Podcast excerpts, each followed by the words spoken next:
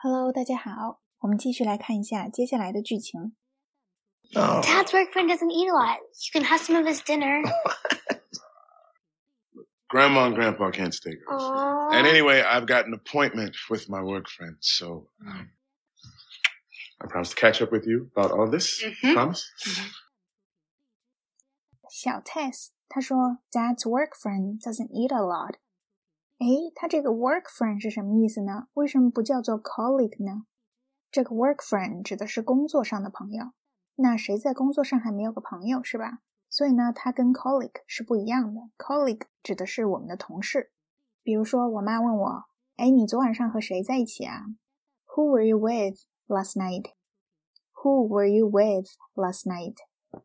然后我说：“哦，那个我是跟 Peggy 在一起，她是我工作上的朋友。” Oh, um, Peggy, she's a work friend. Oh, Peggy, she's a work friend. 比如说，你男朋友跟你说：“我出去跟我工作上的朋友喝一杯，我晚点打给你。” I am going out with some work friends for a drink. I'll call you later. I am going out with some work friends for a drink. I'll call you later.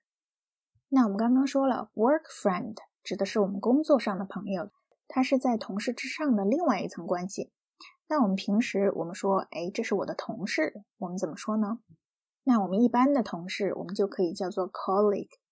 那这种 colleague 呢，它是一个比较广义的同事，比如说我们总公司的谁谁谁，但是呢，他也是我的同事，所以呢，这个时候我们也可以叫他 colleague。比如说，咱们易趣在韩国建了一个分部，是吧？然后那边的同事呢，我都没有见过，这样的同事我就可以叫他 colleague。那下面我们来看一个例句：我所有的同事开的都是宝马。我在想，这是不是我们公司的要求啊？All my colleagues drive BMW. I wonder if it's a requirement at my company.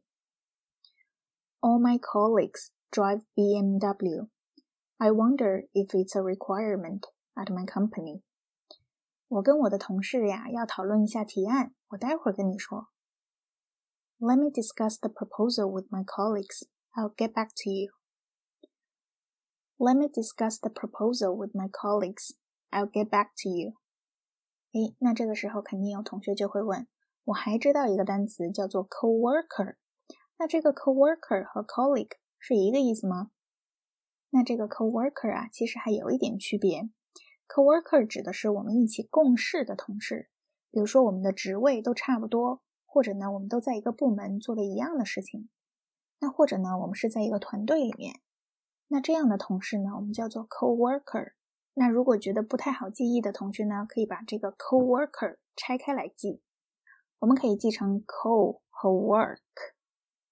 那 co 呢就是一起的意思，work 就是工作。那一起工作的人呢，就叫做 co-worker。我们来看一个例句：我的同事好烦，他每天都在不停的说他的猫。My coworker is so annoying. Every day she goes on and on about her cat. My coworker is so annoying. Every day she goes on and on about her cat. 我有个同事啊，他以前是在部队里面的，所以呢，他应该很了解枪。我去帮你问问他。One of my coworkers was in the army, so he probably knows a lot about guns. I'll ask him for you. One of my coworkers was in the army, so he probably knows a lot about guns. I'll ask him for you. OK，那这一小节我们的讲解呢就到这里。